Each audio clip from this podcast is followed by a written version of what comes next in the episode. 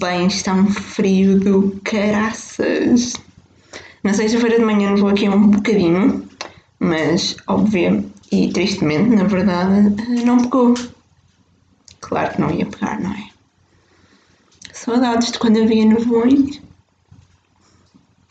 Bem, mas não é para falar do tempo que estamos aqui, não é?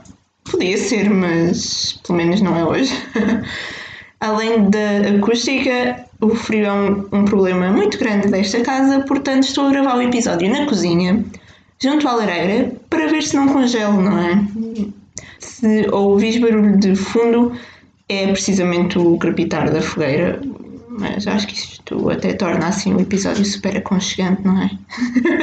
Ou então não. No episódio de hoje eu quero falar sobre millennials insatisfeitos. Eu sei, eu sei, calma, isto sou um bocado a pleonasmo, não é? Millennials insatisfeita, é tipo subir para cima, entrar para dentro, essas coisas, não é? Bem, eu acho que a primeira coisa era sugerir ao Primeira que passe a considerar millennial e insatisfeito sinónimos. Acho que faz todo o sentido. Não, não sei o que é que tu achas, mas para mim faz todo o sentido. Millennial, insatisfeito, para mim é a mesma coisa.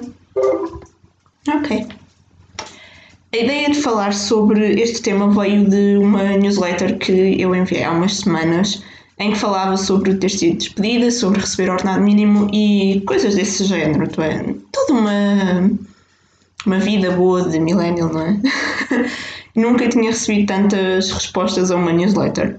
Foi assim um bocadinho estranho, porque realmente eu senti que havia muito mais gente a identificar-se com aquilo e com, com tudo aquilo que temos de passar do que o que eu esperava. Mas lá está, é a tal questão de nem tudo o que parece é, e acho que há mesmo muita gente que dentro de, desta geração que se identifica demasiado com isto. Vou ler-te uma parte do, do texto. Contextualizando, eu estava a falar que tinha sido despedida precisamente há um ano, e então isto fica assim. Fiquei destroçada porque ganhava mal e precisava de cada cêntimo mal pago, porque gastava, e bem, para ser justa, os cento e poucos euros que sobravam do meu ordenado para pagar psicoterapia e precisava constantemente de dinheiro da minha mãe ou de uma conta na qual eu nem devia mexer para conseguir algum dinheiro na carteira. Perder aquele trabalho fazia-me estar ainda mais longe do que eu queria. Não tinha dinheiro para seguir qualquer objetivo que tivesse. Sim, estava ligeiramente falida e por isso estava longe do meu maior objetivo. Entretanto, na newsletter contém também o que fiz neste espaço de tempo em que mandei currículos, veio a Covid-19 e arranjei um trabalho noutra área completamente diferente da minha. Acho que isto define a vida de muitas pessoas nesta geração. E acho que vamos começar precisamente por aí. Os millennials são aqueles que nasceram entre 1981 e 1996, mais coisa menos coisa. Pelo menos estes, estes são os anos em que mais há concordância, há uma pequena discrepância às vezes, mas normalmente são estes. Uh, eu nasci em 1994. uh, ah, o que é um bocado estranho, porque para mim soa quase a duas gerações diferentes, a dos anos 80 e dos anos 90 eu acho que não me identifico assim tanto com as pessoas dos anos 80, para mim já são mais velhas, já não é a mesma coisa. No entanto, se calhar até somos mais parecidos do que aquilo que eu acho, se calhar do que aquilo que nós achamos todos. Uh, não é? é inegável que há muita gente a associar os millennials a uma geração má, o que é um bocadinho injusto, vamos lá ver, sem querer vitimizar-nos porque também não acho que seja justo. Acho que estamos em uma posição um bocadinho difícil. A geração anterior acha que nunca lhe chegaremos aos calcanhares, se calhar não, não sei. A geração seguinte uh, é considerada salvadora do mundo e nós, nós millennials, ficamos no meio de uma valente crise de identidade, não é? Uh, basicamente, não somos bons o suficiente, nunca seremos bons o suficiente e ainda temos de pagar uma renda extraordinariamente cara quando recebemos menos de 600 euros líquidos. Acho ótimo. É muito bom, não é? No entanto, eu acho que talvez seja um bocadinho mais do que isto. Claro que há pessoas desta geração, dos millennials, que estão bem na vida. Se calhar estão quase completamente satisfeitos. Bom para eles, não é? Mas acho que há outros que não estão. Se calhar são a maioria, se calhar não. A verdade é que nós estudamos, se calhar até fizemos uma licenciatura, um mestrado e até uma pós-graduação, e mesmo assim não conseguimos trabalho. Ou então vamos trabalhar para onde calha porque precisamos de cada cêntimo, mesmo que sobrem poucos ao fim do mês. Sim, ainda vivemos em casa dos pais, onde queriam que vivêssemos se o dinheiro não chega para tudo. Acredito que todos queríamos ter um futuro positivo, acho que todos queremos, na verdade, ter um futuro positivo, mas confesso que já dei por mim a pensar no caminho traçado e a perguntar-me se foi o correto. Também já dei por mim a perguntar se vale a pena planear muito do, do futuro quando de repente nos aparece uma pandemia e temos de pôr a vida em stand-by. Não sabemos sequer se vamos ter emprego daqui a um mês, a dois. Se calhar não sabemos sequer se vamos ter emprego daqui a uma semana. E esta instabilidade é um bocadinho complicada de, de gerir, principalmente numa, numa geração que já sabe que não é boa o suficiente e, portanto, parece que está mais propensa a sentir-se ansiosa, tornando isto tudo sobre mim, óbvio. Ah, eu fiz uma licenciatura, fui trabalhar umas semanas num local onde não fui paga, que é sempre bom, não é? Fui fazer uma pós-graduação, gastei as minhas poupanças a fazer uma pós-graduação. Fui a dezenas de entrevistas absolutamente inúteis, tanto no final da licenciatura, como durante a pós-graduação, como no final da pós-graduação. E nestas entrevistas absolutamente inúteis, ofereciam-me estágios curriculares. Eu já não estava a estudar, eu já não podia fazer estágios curriculares legalmente. Fui a entrevistas onde me diziam: Ok, mas olha, fazemos aqui estes três meses, recebes ajuda, ajudas de custo, ou seja, cento e poucos, se calhar 200 euros, e depois pode ser que fiques. Pode ser que fiques? Uh, é suposto eu conseguir pagar a minha renda da casa com 200 euros? Vocês sabem quanto é que custa uma renda da casa em Lisboa? Jesus, nem é uma renda de casa, é uma renda de quarto. Ok. Isto foi só ótimo.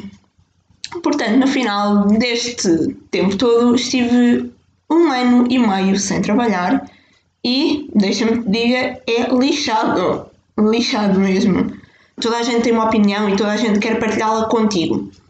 Todas elas são semelhantes, na verdade, todas querem dizer-te o que devias fazer. Ou então querem dizer-te que a pessoa X ou Y já trabalhava com 17, 18, 19 anos olha que bom para eles, é outra geração, alguns casos até era outro país, portanto nada a ver. E a verdade é que agem como se a culpa de não te responderem aos e-mails e aos currículos fosse toda tua. Eu acho que não têm muita noção daquilo que é o mercado de trabalho atualmente. E sim, se calhar às vezes podíamos ser ainda mais insistentes, em vez de mandarmos o currículo uma ou duas vezes, como eu fazia, mandar 4, 5, 6, 10, 20, mas será que vale a pena? Bem, se calhar se for um emprego de sonho, claro. Mas quando é só um emprego, quantas vezes é que tens de tentar mandar o teu currículo? Depois deste ano e meio, arranjei dois trabalhos ao mesmo tempo. Sim, fui do 8 ao 80. Trabalhei durante meio ano como freelancer e como trabalhadora por conta de outrem. Trabalhava 8, 9, 10 horas, às vezes mais do que isso num trabalho. Chegava a casa e ainda tinha outro. Ganhava o ordenado mínimo num, era paga a peça no outro, estava em Lisboa, portanto pagava uma fortuna por um quarto pequeno. Uma fortuna leia-se, eu pagava 300 euros por um quarto. E foi o mais barato que encontrei. Pois.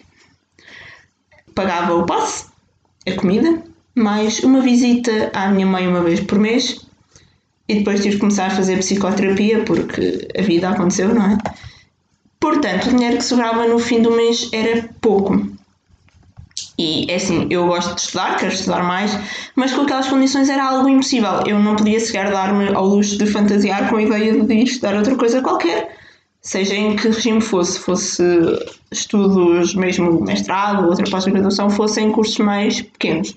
Não dá para pensar sequer nessas hipóteses, porque uma pessoa chega ali ao fim do mês com se calhar 50, 60 euros e pensar assim: uau, este mês consegui juntar imenso dinheiro, que bom! Era ótimo, não era? A verdade é que eu não consegui sequer chegar ao fim dos seis meses a trabalhar em dois locais com dinheiro para pagar o que fosse que desse para uma meia propina de qualquer coisa. Nada.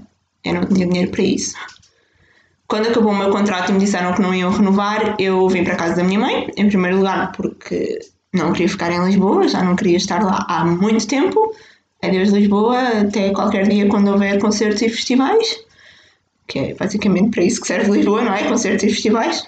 Estou a brincar, ok? Eu estou a brincar, eu juro. Uh, em, segundo, em segundo lugar, vim porque queria reagrupar ideias num lugar calmo onde não tivesse gastos. E uma pessoa para estar em Lisboa a ganhar zero é impossível.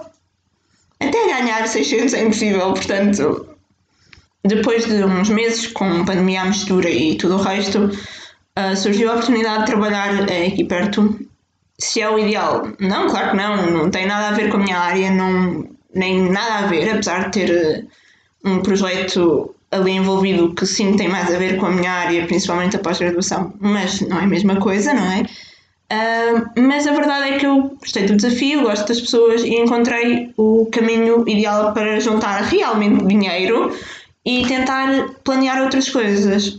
Um, eu, quando fiz psicoterapia, aquilo que mais me afligia era eu sentia-me encurralada e sentia-me encurralada de uma forma quase literal. Uh, e não é quase literal, parece que eu estava realmente enrolada em algum lado. Mas a verdade é que eu estava em Lisboa, tinha dois trabalhos, mas aquilo que eu ganhava e aquilo que eu via na minha vida era hum, tão pouco que eu não conseguia ver nenhum caminho ali. Eu parecia que estava presa um, àquele trabalho, àquela cidade e parecia que não havia forma de conseguir ver um futuro melhor. Só quando eu conseguia ver um futuro, eu só via coisas más, coisas piores, só via porcaria, basicamente. Portanto, era um bocadinho difícil perceber o que é que estava à minha volta, quais é que eram as opções. E foi uma das coisas que mais tive de, de trabalhar com a minha psicoterapeuta, porque. Uh, às vezes é um bocado difícil. Nós às vezes sentimos-nos tão presos, tão inertes, que não conseguimos perceber para onde ir. E até podemos dizer, eu queria ir para ali, mas do ponto onde estamos ao ponto onde queríamos estar, não vemos um caminho, não vemos sequer. Não, não temos uma estrada de alcatrão, mas também não vemos nenhum caminho de terra batida. Só vemos nuvens, nevoeiro super cerrado e não conseguimos perceber como é que vamos passar daqui para lá, se é que vamos conseguir passar daqui para lá, não é? E começamos a achar que não vale sequer a pena pensarmos naquele local onde queríamos estar, porque é impossível. Nós estamos presos aqui, não vamos sair daqui.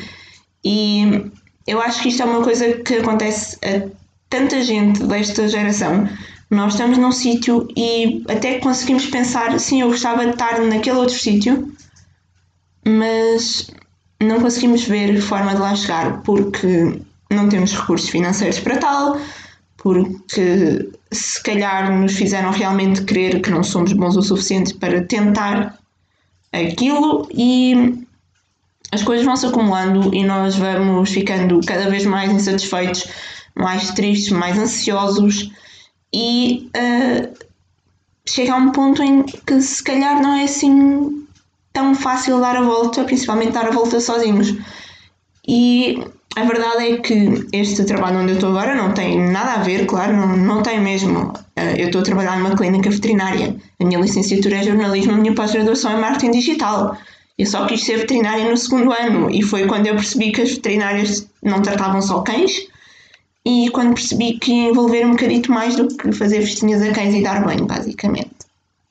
Portanto, não, não é um trabalho ideal, mas é um trabalho que até estou a gostar e é um trabalho que é uma passagem, é, o, é o, o caminho certo para, do ponto onde eu estou agora, conseguir seguir para o ponto onde eu quero estar daqui a um ano, daqui a dois, daqui a Vá, sim, se calhar. Não, eu não sei, ok? Mas a verdade é que é, às vezes é preciso esse, esse, esse passo de voltar atrás, reagrupar, pensar um bocadinho no que é que estamos a fazer, no que é que queremos fazer e quais são as, as nossas hipóteses. E se calhar, sim, tentar abrir um bocadinho os horizontes e perceber se há outro caminho, se podemos seguir outro caminho. Às vezes podemos, outras vezes se calhar não, mas vale sempre a pena tentar, principalmente quando eu acho que quando estamos em trabalhos que nos consomem completamente, que, que basicamente nos chateiam 90% das vezes e só gostamos de 10% do, dos dias, se calhar menos, eu acho que há uma coisa muito errada ali e sim, é difícil porque temos de pensar, se calhar já temos contas para pagar e tudo o resto, mas será que o custo-benefício é assim tão bom? Será que vale o preço da nossa saúde mental? Será? Um, a mim uma vez disseram-me que eu não estava a trabalhar porque não queria. E a verdade é que doeu um bocadinho, porque era um bocado lixado nós passarmos dias e dias e dias a mandar e-mails e a esperar e-mails e uh, o telefone tocava e nós íamos a correr porque pensávamos é hoje, é hoje que me estão a responder e não, era só mais um questionário a nós. Eu acho que sim, há gente em todas as gerações que não quer trabalhar. Há gente que sim, não quer trabalhar. Mas hum, eu acho que há muita gente que quer trabalhar. Falta é se calhar darem-lhes as oportunidades, não é? Porque o facto de nós não querermos um trabalho mal pago onde somos praticamente explorados não significa que não queremos trabalhar. Significa apenas que queremos trabalhar de forma digna. Eu acho que não há mal nenhum nisso. Mas pronto, calma, nem tudo é mau nesta geração. Claro que somos praticamente patologicamente insatisfeitos, mas sabes o que é que vem da satisfação? A mudança. Apesar de não nos considerarem uma geração particularmente dotada de atividade, acho que somos impulsionadores de mudança. Criamos coisas únicas, instrumentos que são usados por tantos, de todas as gerações, e que vão dar grandes motivos às gerações seguintes para continuar a tentar e a melhorar e a fazer mais e melhor por, por eles e pelo planeta também, não é? Eu acho que, tendo em conta os dados que tenho, hum, a maior parte das pessoas que me acompanham, pelo menos noutras plataformas, é da minha geração, portanto é possível que tu que estás a ouvir isto sejas millennial e gostar muito de conhecer a tua história também, de perceber hum, quem és, de onde vens, o que é que se está a passar na tua vida neste tempo.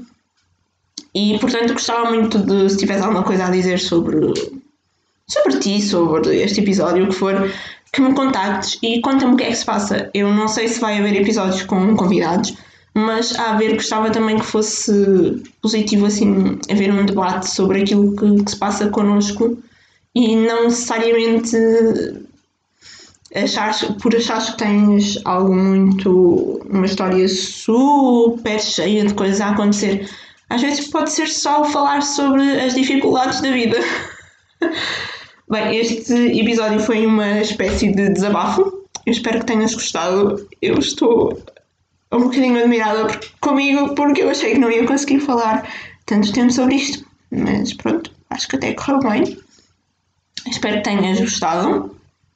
Agora vou ali aquecer os pés porque estão a ficar gelados. É, está mesmo frio, a sério. Até à próxima. Ouvimos-nos por aí.